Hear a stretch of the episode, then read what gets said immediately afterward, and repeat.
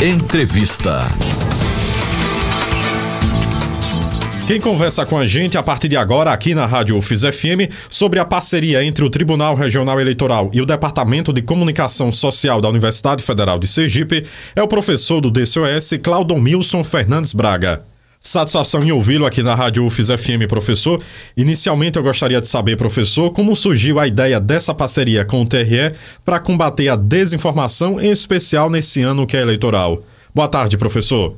Uh, boa tarde, boa tarde a todos. Uh, primeiro, obrigado pelo convite. Então, uh, essa parceria ela surge de um evento né, no qual eu e a professora Patrícia Horta participamos no ano de 2021 sobre o combate à desinformação. Né?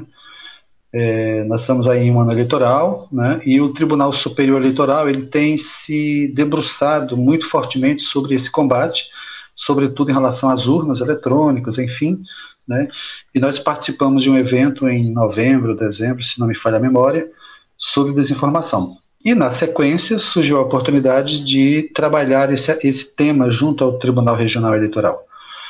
Então, essa pesquisa, essa parceria, ela visa, na verdade, é, identificar, né, a partir de uma pesquisa de opinião, a, a, a, compreensão da população, dos eleitores, sobre o que, que é desinformação. Né? Porque me parece, é, nos parece estranho que o Tribunal Regional Eleitoral, com aval do TSE, é, combata as fake news, né, a desinformação, sem ter um conhecimento prévio de qual é a compreensão que as pessoas têm da desinformação. Né? Então, é, no fundo, a gente quer saber o que é que o eleitor entende por fake news. Né?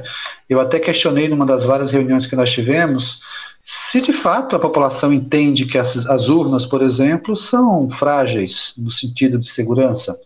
Ninguém perguntou a eles. Né? Então, é nesse sentido que o trabalho será feito para abastecer o Tribunal Regional Eleitoral de informações, porque a partir daí eles poderão trabalhar com muito mais segurança, com muito mais eficácia, digamos assim. Né?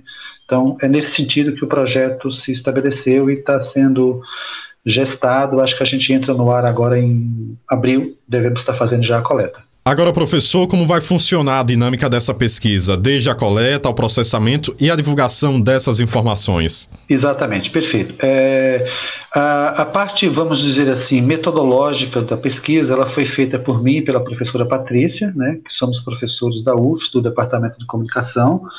Então, a gente elaborou o instrumento, elaborou as perguntas, fez toda a formatação, toda a validação das perguntas, é, submetemos esse processo ao Tribunal Regional, e eles aprovaram o instrumento de coleta, né?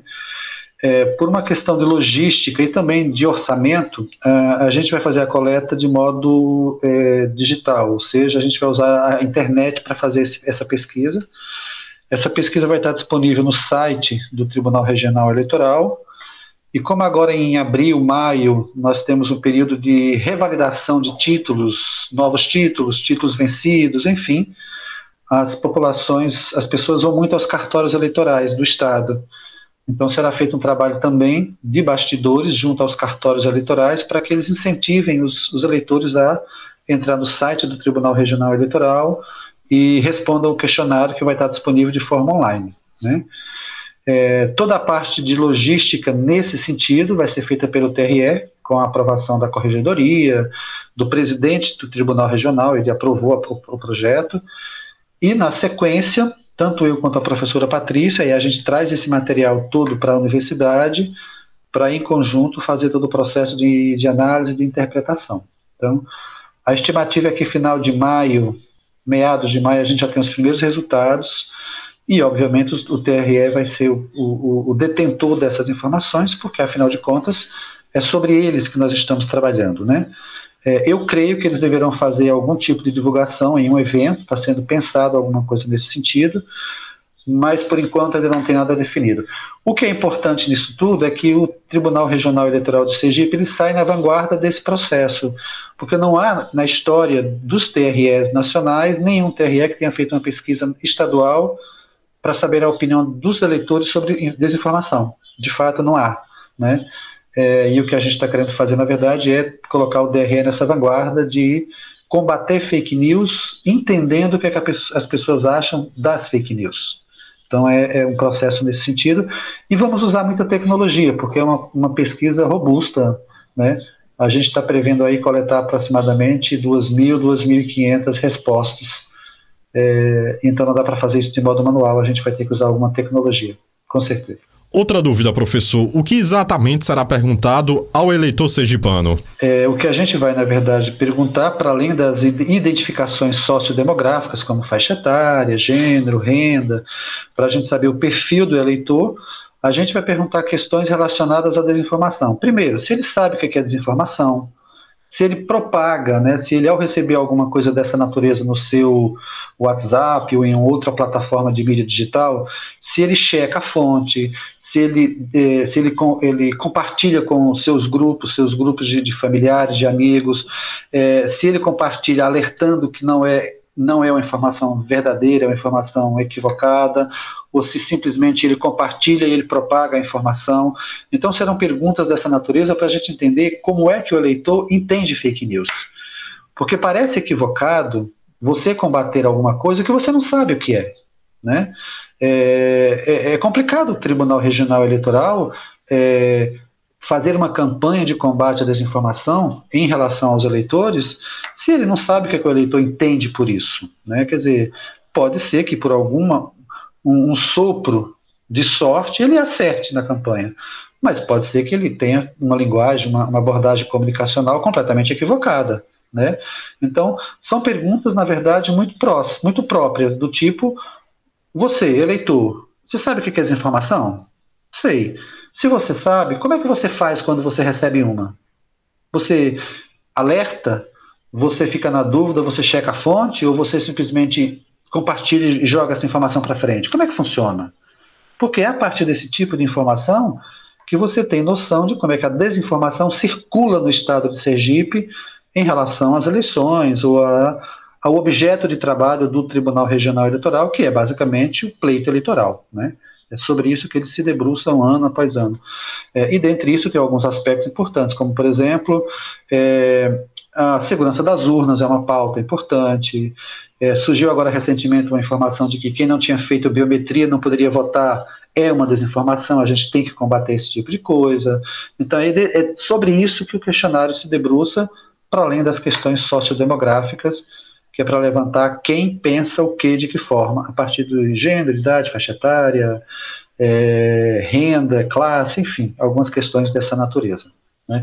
Não é um questionário grande, não poderia ser, para dar agilidade à, à coleta, é, mas é um questionário bem direcionado, bem objetivo, sobre a opinião deles sobre esse assunto, desinformação. Essa pesquisa junto ao eleitor é apenas um dos produtos dessa parceria, professor. O outro é justamente uma campanha educativa. O que o senhor pode falar para a gente? Exatamente. A segunda parceria, o segundo produto, como você colocou, ele na verdade já surgiu na esteira do primeiro. Né? Quando a gente começou a discutir a questão da pesquisa, surgiu a possibilidade da gente também colaborar com o tribunal em uma das suas diversas ações, é, que ele chama de projetos, no sentido de ajudá-los a desenvolver alguma coisa de divulgação. Então a gente elegeu um projeto que eles denominam de votação paralela, né? E que muito pouca gente sabe da existência desse projeto. É, esse projeto, na verdade, ele funciona durante todo o ano, onde o Tribunal Regional Eleitoral de Sergipe, do país inteiro, todos os tribunais, é, eles realizam pequenas eleições para validar a segurança da urna. E essas pequenas eleições, que eles chamam de votação paralela, é, elas podem ser acompanhadas pela sociedade civil. É, e a grande surpresa é que nós dissemos para eles: olha, ninguém acompanha, porque ninguém sabe da existência disso. Eu não sabia. Né? Isso para mim foi absolutamente uma surpresa vocês terem um projeto dessa natureza. E aí eles ficaram surpresos de nós não sabermos. Então eu disse para eles: se nós não sabemos, eu imagino que muita gente também não saiba. E aí o projeto consiste exatamente no que? Nós pegamos esse tema, essa pauta, né? Levamos, na verdade, vamos levar para dentro da universidade, para o curso de publicidade e propaganda especificamente, e vamos trabalhar num projeto que nós temos chamado interdisciplinar, onde várias disciplinas do curso, ao mesmo tempo, trabalham a mesma pauta. Então, é, o grande objetivo do segundo projeto é que a gente possa criar é, material de divulgação, né, material publicitário de qualidade, para que o TRE, caso aprove, eles não têm obrigação de aprovar, obviamente, mas caso eles aprovem, eles possam utilizar esse material para divulgar o projeto, para que a sociedade civil saiba da existência desse projeto. Em paralelo a isso, a gente vai ter uma discussão teórica sobre democracia, porque no fundo é, é sobre democracia que a gente está falando, né?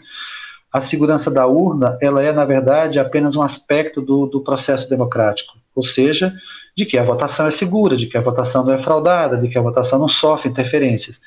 Então a gente também vai discutir internamente com os alunos a questão da democracia, porque no fundo é disso que trata, que se trata o projeto.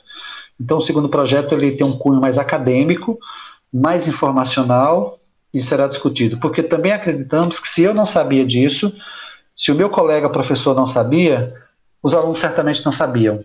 Né? Então, a ideia é que a gente faça uma grande discussão em termos teóricos sobre o projeto, no âmbito da sala de aula, e que, em paralelo a isso, a gente possa abastecer o tribunal com material publicitário feito pelos alunos, para que o tribunal possa utilizar isso em benefício do seu projeto, que foi o projeto Votação Paralela que nós escolhemos, e a escolha foi porque não conhecíamos, essa foi apenas a razão. Poderia ser outra, outro projeto, mas esse que chamou muita atenção pelo desconhecimento que nós tínhamos dele, a gente achou que seria bom é, adotá-lo como objeto de trabalho no semestre. E já estamos trabalhando com ele. Esse já está na sala de aula, já, já, já foi pautado, já virou é, conteúdo das disciplinas, né? Cada professor pegou o, essa pauta, vai trabalhar a partir do seu projeto pedagógico, do seu plano de aula, do seu plano de ensino. E o TRE, nessa parceria, entrou com as informações. Eles nos deram as informações para que a gente pudesse ter esse projeto funcionando, né? que nós chamamos de projeto interdisciplinar. E o projeto futuro é que essas duas coisas é, afine, né? possa nos colocar em, é, mais próximos do mercado. No fundo é isso. Né? A gente quer sair um pouco do âmbito da universidade e dar aos alunos a oportunidade de viver um mundo real, que é esse, né? É o mundo da desinformação, é o mundo da fake news, é o mundo da eleição, é o mundo da política. Esse é o mundo real. Né? Então eles precisam sair um pouco da sala de aula. Eu brinco muito de que eles precisam sair do quadrado da sala e ir para um mundo real que é redondo. O mundo é redondo, acontece muita coisa ao mesmo tempo.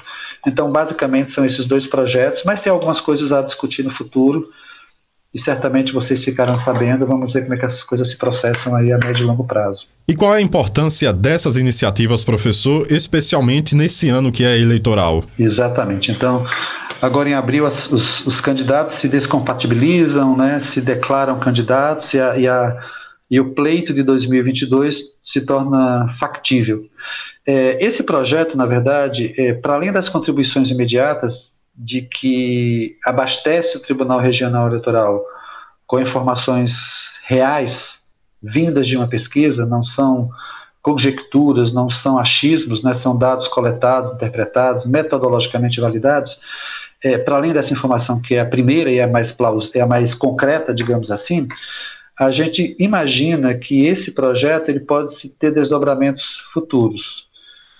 Por exemplo, é, em uma das várias reuniões que tivemos, a gente já cogitou a possibilidade de, a partir dos resultados dessa pesquisa, é, é, o departamento de comunicação, e aí a coisa toma, toma forma e se amplia, o Departamento de Comunicação poder colaborar com a assessoria de comunicação do tribunal na feitura do material de comunicação deles, por exemplo, né?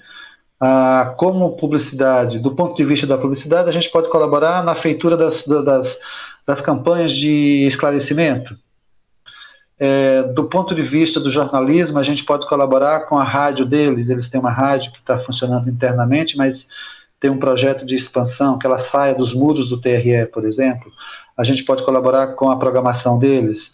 Na, no, da perspectiva do, do curso de audiovisual, a gente pode colaborar na feitura de vídeos institucionais que possa esclarecer a população sobre é, a eleição, sobre democracia, sobre cidadania, sobre os direitos, né? Porque votar é muito mais do que um dever, é na verdade um direito e é quando você se expressa, né? O voto é uma forma de expressão.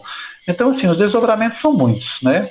É, mas agora tudo com a base científica elaborada, assim, com informações criteriosas, com informações é, analisadas, interpretadas, ressignificadas, porque muita coisa que se diz, na verdade, não é o que se quer dizer. Então você tem aí uma série de decorrências E a ideia é que no futuro breve a gente possa envolver os alunos. Eu acho que no fundo é isso, esse é o grande objetivo, né? Que o aluno possa viver isso de alguma forma, com quem sabe campos de estágio, algumas coisas dessa natureza.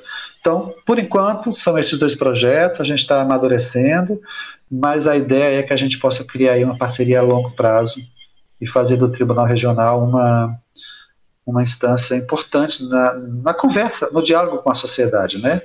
A gente já cogitou de envolver a justiça, enfim, a OAB, porque muitas vezes o Tribunal Regional ele recorre ao OAB ou a outros órgãos da justiça comum sobre candidatos, sobre, enfim, coisas que envolvem a eleição.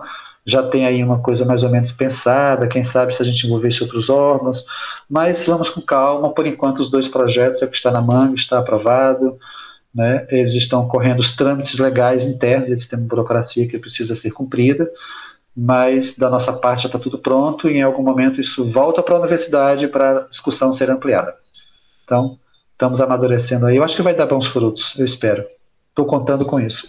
Professor Claudomilson Fernandes Braga, foi muito bom ouvi-lo aqui na Rádio UFS FM. Obrigado pela entrevista. Eu que agradeço, tenham uma boa tarde a todos e fiquem bem.